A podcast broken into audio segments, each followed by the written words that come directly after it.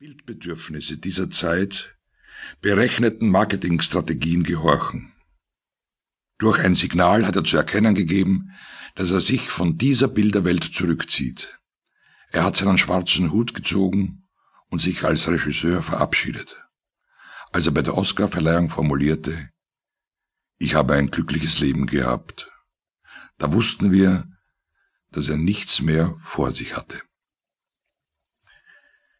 Der Taxifahrer, der mich in den 60er Jahren zur Cinecittà führte, hatte noch nie einen Fellini-Film gesehen. Das hat er mir später erzählt, aber Fellini kannte er und wusste, wie man sich ihm gegenüber zu verhalten hatte. Vor uns fuhr ein kleiner Fiat.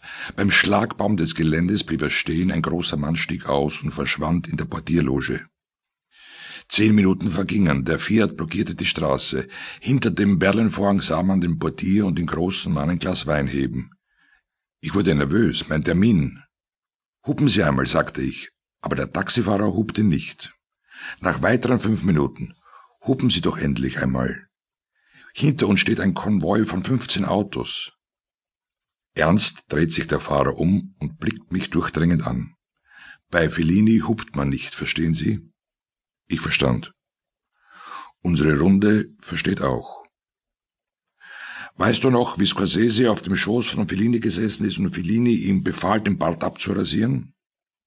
Das war nach King of Comedy und Scorsese hatte gerade den Orvieto entdeckt und ihn getrunken wie Wasser.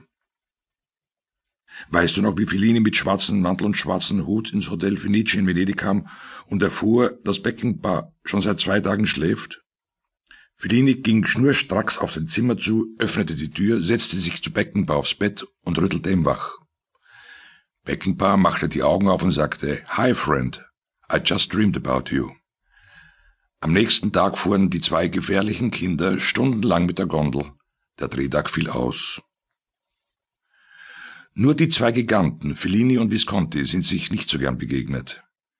Wenn sie auf dem Gelände der Cinecittà waren, musste Zeffirelli, damals noch Regieassistent bei Visconti, in die Kantine vorgehen und seinem Meister berichten, ob Fellini drinnen war oder nicht.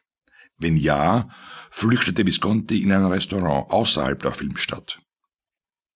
Der Überrealist Visconti schätzte es nicht, dass ein Regisseur seinen Schauspielern vor der Kamera Nummern aufsagen lässt, um ihnen später auf den Schneidetisch Worte auf die Lippenbewegungen zu schreiben. Für Fellini war Visconti der Aristokrat, vielfacher Millionär und Marxist.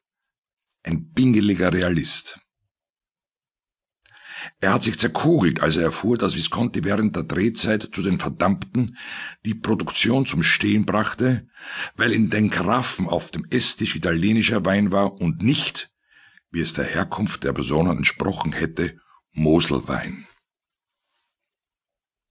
Sie sind die gefährlichen, genialen Kinder. Entweder sie spielen miteinander oder sie führen Krieg gegeneinander. Oder ihre Beziehung schlägt um wie bei einem Backdraft. Konstantin Wecker zeichnet mit schwarzen Strichen einen Baum auf das Tischtuch. In die Krone des Baumes setzt er eine dünne Figur. Voglio una donna. Eine Frau, ich will eine Frau. Ein Bild aus dem Film Amakord. Der Verrückte hat sich auf den Baum zurückgezogen. Er hat die Nase voll und schreit, was jeder Italiener in so einer Situation schreien würde.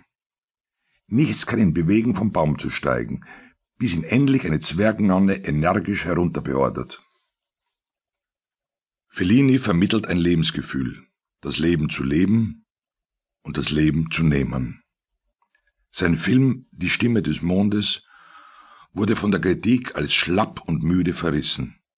Jetzt schlagen wir die Zeitung auf, und derselbe Film wird als geniales Meisterwerk beschrieben. Immer wenn ich so etwas lese, scharrt eine Ratte in meiner Brust.